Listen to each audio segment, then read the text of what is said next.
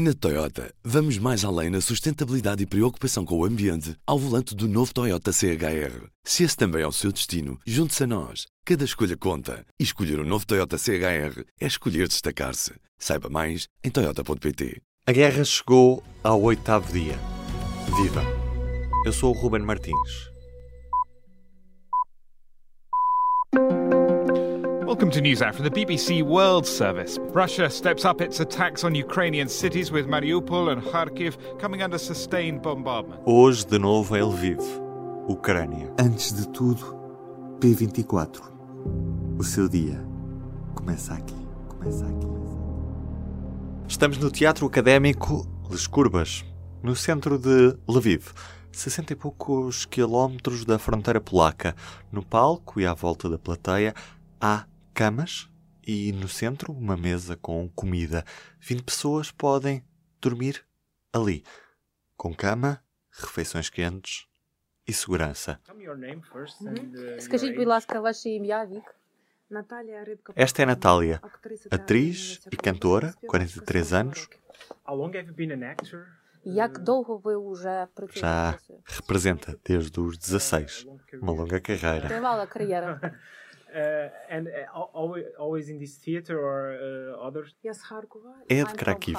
Há 17 anos que trabalha neste teatro de Lviv.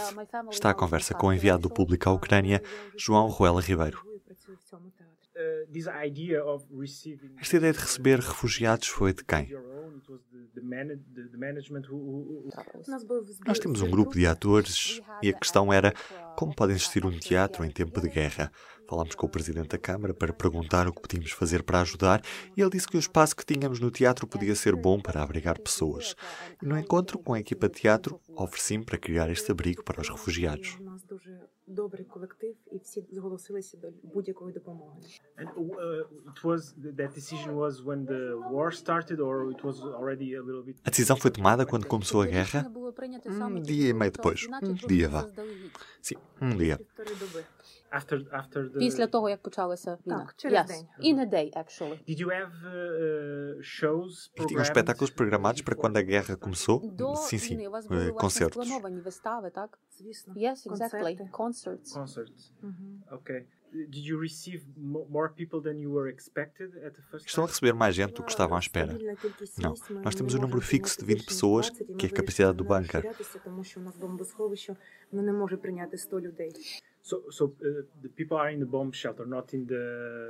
Então as pessoas estão no bunker, não no palco, é isso? Não, não, as pessoas estão no palco, mas quando as sirenes tocam, temos de ir para o bunker. E atualmente, 20 pessoas podem ficar escondidas no bunker. Uma dessas pessoas falou com o enviado do público à Ucrânia, João Ruel Ribeiro. Your name first, please. А можете ваше ім'я сказати? сначала? Александра. My name is Alexandra. Alexandra, And your age? А, сколько вам лет? Ну, если не секрет. М, You don't wanna, don't wanna tell? Двадцать não quer dizer a idade, 29 anos. Okay. And wh- where, where did you come from? Which city? Откуда вы приехали? Какой город? а, Я из Харькова. Vem de самой Kharkiv. зоны Cheguei ontem a Lviv. So you spent ju- just your first Então night esta here? é a primeira noite que passa neste teatro. Sim. E escolheu este sítio? Yes. Yeah. Na And estação de did you comboios, choose os this voluntários place? encaminharam para cá. Or it's a Вы sign? сами выбрали? Estás no palco agora. Alguma vez pensaste em dormir num palco? Quando entrei aqui no teatro tinha lágrimas nos olhos, porque vi que ia dormir numa cama quente, iluminada, não há algo escuro.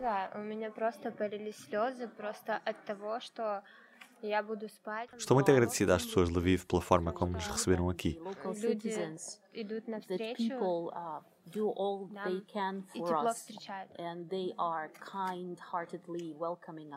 Como é que foi o caminho de Kharkiv para aqui? Uh, Foi como um milagre. Era a escolha entre morrer em Krakiv e morrer a caminho. Vim com o meu filho até celebrámos o aniversário no comboio. Uh, I can say that the way I got here it's like a miracle because there was a choice. Yeah. Uh, Foi assustador quando estávamos a caminho com as luzes apagadas. E que idade tem o seu filho? 11 é anos. E tem marido? Ou parceiro? Ele ficou lá em Krakiv? Ele está em Kiev. Sim, numa zona próxima. Mas ele está em segurança. Sim, sim. Quais é que são os seus planos agora? Quer ficar ou ir para a Polónia? Estou a pensar em ir para a Polónia, não quero ficar em Lviv. É tudo um pouco assustador aqui.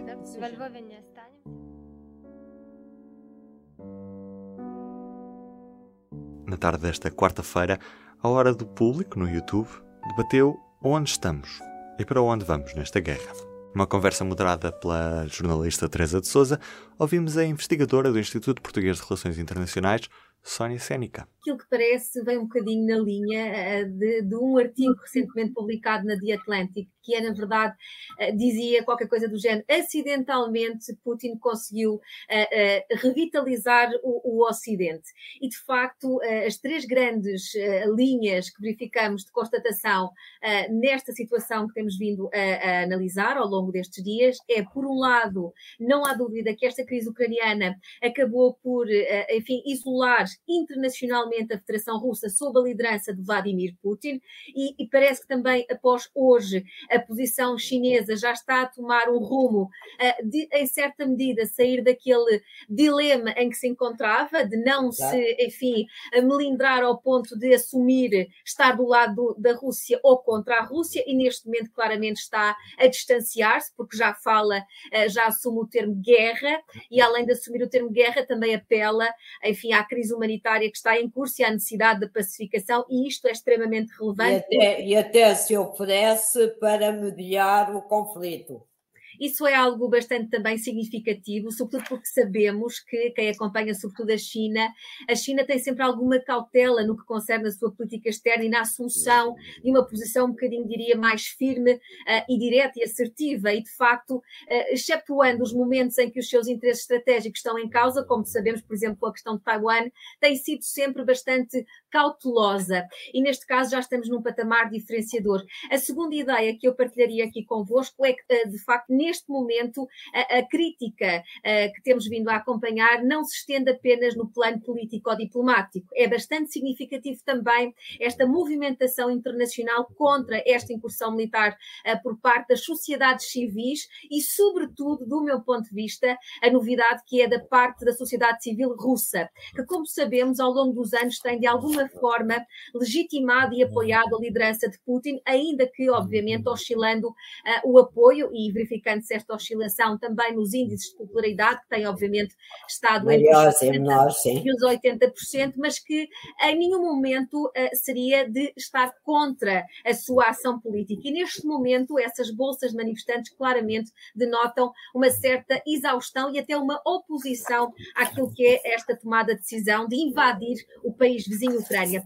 Finalmente, com relação à questão da Ucrânia propriamente dita, acho que o único ponto positivo de toda esta infeliz e trágica enfim, acontecimento, não é? A situação é que, de facto, a Ucrânia, que estava até há umas semanas atrás completamente fragilizada e remetida a um papel secundário no que a sua tomada de decisão de política externa dizia respeito, não é? Porque as negociações e as conversações estavam a ocorrer a um plano superior, portanto, entre os dois interlocutores, portanto, os Estados Unidos, Estados Unidos e, a Rússia. E a Rússia. Neste momento, aquilo que se percepciona é que está a tomar uma posição cimeira de, enfim, ser o interlocutor com o qual quer negociar. E também escutamos o investigador do IPRI, Universidade Nova de Lisboa, José Pedro Teixeira Fernandes. O tempo mostrará que Vladimir Putin se foi cada vez isolando mais e convencendo que era um estratega imbatível e só rodeando de conselheiros que diziam o que ele queria ouvir, até por medo,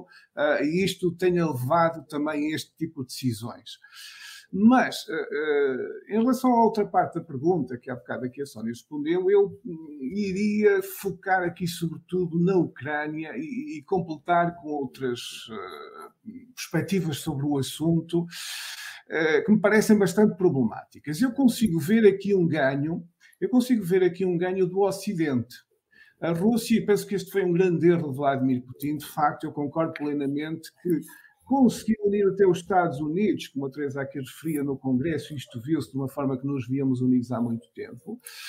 Eu até acrescentaria que lembrou à NATO qual era a sua vocação original, que é conter a Rússia. Uh, vimos aqui coisas impensáveis na Alemanha, uh, em toda a tradição da política externa da Alemanha, uh, nomeadamente este reforço enorme que está previsto no orçamento e outro tipo de questões.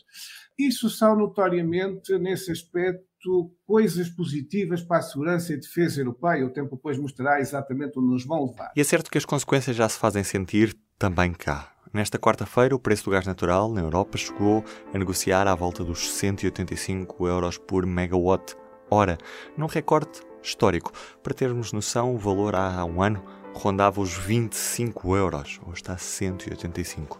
Já o barril de petróleo anda a negociar acima dos 110 dólares. E isto vai ter efeito, claro, nos preços do combustível. Este é um dos temas em destaque na edição do Público desta quinta-feira, edição em que vamos a Mafra, porque o clube local pode chegar à final da Taça de Portugal num feito que seria inédito para um clube da Segunda Liga. Eu sou o Ruben Martins, a atualidade segue como sempre em público.pt. Até amanhã.